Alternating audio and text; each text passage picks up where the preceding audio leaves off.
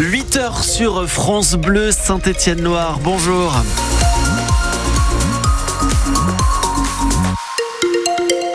Du côté du temps des nuages, ce matin, des rayons de soleil cet après-midi, le tout sous des températures qui baissent un tout petit peu. Nous ferons le point complet après le journal de Sébastien Cabrita dos Santos.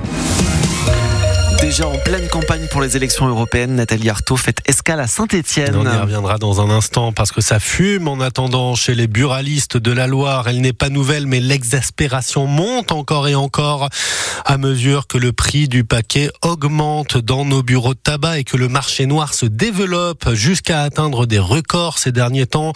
Selon les professionnels du secteur, plus de la moitié des ventes totales de tabac seraient selon eux faites sous le manteau, Emeline Rochedy. Avec parfois des proportions encore plus importantes localement. Ce buraliste tient aussi un café dans la vallée de Londaine et ses clients laissent leur paquet vide sur la table. J'ai constaté sur les alentours du point de vente ouais, qu'il y a des transactions qui se font sur les réseaux sociaux, euh, même dans les usines. Un ouvrier qui gagne 1200 ou 1300 euros par mois, on lui propose d'acheter son paquet à 5,50 euros, il va pas réfléchir sans 7 ans. Hein. Il va venir chez moi qu'en cas de dépannage. Hein. Quand je vide mes poubelles le soir, pour moi c'est pas un paquet sur deux, hein. c'est 8 paquets sur 10 qui sont pas issus du bureau tabac. Il y a tellement peu de contrôle que les gens pensent que c'est normal. Alors les buralistes voudraient des amendes plus lourdes, que les établissements qui font de la revente illégale soient fermés définitivement et que leur commission, un peu plus de 8% aujourd'hui, soit augmentée pour compenser ce manque à gagner.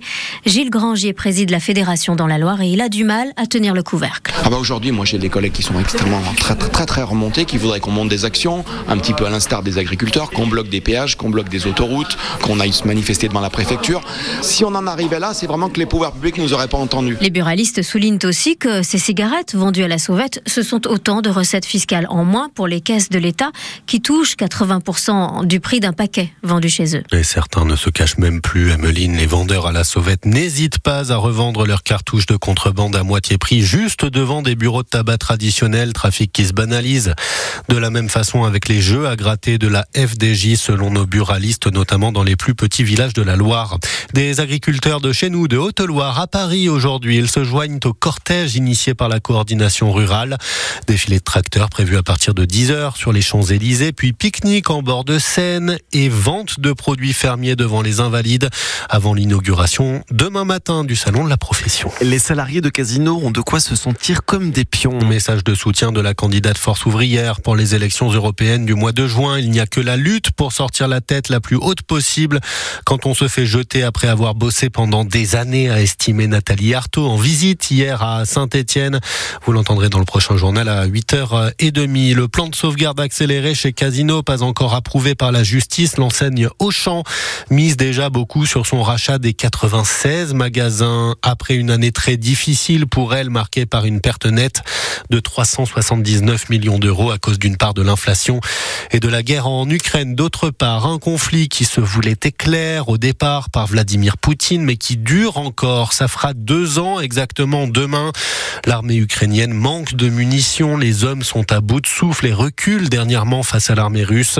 Mais la députée ukrainienne Liesa Vassilenko pense que c'est encore possible de gagner si nous, Européens, dans notre ensemble, restons solidaires. La victoire, c'est le seul chemin possible pour l'Ukraine et aussi pour tous nos amis occidentaux et tous nos amis euh, un peu partout dans le monde, les amis de la démocratie. S'il n'y a pas de victoire pour l'Ukraine, ça veut dire qu'il va avoir une victoire euh, pour l'autocratie, pour un régime impérialiste russe.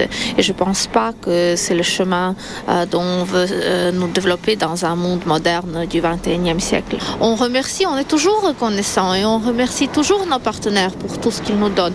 Mais euh, quand on, a, on en demande de plus, c'est pas parce qu'on en veut euh, et que qu'on va stocker euh, toutes ces munitions, tous ces armements. Non, c'est parce qu'on en a besoin, on, les utilise. On les utilise pour sauver des vies. La députée ukrainienne Liesa Vassilenko, confiante alors que le président Vladimir Poutine, le président russe, salue ce matin les authentiques héros du peuple combattant pour le Kremlin. En Ukraine, il célèbre aujourd'hui sa journée des défenseurs de la patrie. Une partie du chaudron encore fermée pour des fumigènes craqués. L'histoire se répète. Pour la réception demain d'Annecy à Geoffroy Guichard, la commission de discipline impose un huis clos partiel. La tribune Charles Paré reste fermée à cause du spectacle pyrotechnique dans le COP Nord pour fêter la large victoire des Verts face à l'Estac de Troyes il y a dix jours, sauf que c'est encore le peuple vert qui trinque et encore la colère qui monte chez le président de l'Union. Des supporters stéphanois, Jean Guirillou on est encore sur une sanction collective. Et la problématique, elle est là. Et en fait, on a proposé au club certainement de transiger entre, bah, soit on vous ferme le Côte Nord contre Annecy, soit on vous le ferme contre Auxerre. On oblige le club à choisir entre la peste et le choléra. Donc c'est pour ça que j'en veux pas forcément au club.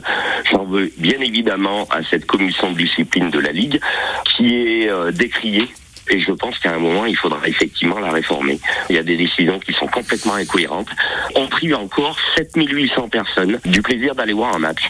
On s'attaque pas au, au, véritable problème en sachant quand même que quand bien même il y ait problème, la Ligue de football a validé euh, une expérimentation de la pyrotechnie encadrée. Donc effectivement, c'est de la colère parce que moi j'ai des groupes qui ont été obligés d'annuler leur déplacement en car pour samedi. La colère du président de l'Union des supporters stéphanois Jean Guirillou, invité hier soir de votre émission Foot 100% synthé sur France Bleu Saint-Étienne-Loire. Jean Guirillou qui euh, reçoit pour une fois le soutien du sénateur de la Loire, Pierre-Jean Rochette. Il compte saisir le sénateur une nouvelle fois, la ministre des Sports, pour revoir la législation liée à la pyrotechnie dans les stades à Saint-Étienne, Annecy. C'est demain 15h à suivre dès 14h sur France Bleu Saint-Étienne-Loire, toujours sans Wadji, sans Mouefek, mais avec le capitaine Anthony Briançon de retour après sa blessure aux adducteurs. La patte gassée qui imprime déjà l'OM. Premier match, première victoire pour l'ex-entraîneur des Verts, Jean-Louis Gasset, hier soir, et pour son adjoint Ghislain Printemps en Europa League. L'Olympique de Marseille se débarrasse du Shakhtar Donetsk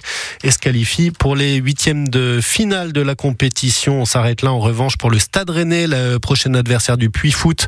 La semaine prochaine en Coupe de France, malgré leur victoire 3 buts à 2 face à l'AC Milan. Ils avaient perdu 3 à 0 à l'aller. Et puis qui pour ramener la Palme d'Or à la maison? La 49e cérémonie des Césars récompense ce soir les meilleurs films, meilleurs réalisateurs, les meilleures actrices ou les meilleures idées. Parmi les favoris cette année pour remporter un prix, le règne animal de Thomas Caillé, Anatomie d'une chute de Justine Trier ou Chien de la casse de Jean-Baptiste Durand. On court tous après le Khalis.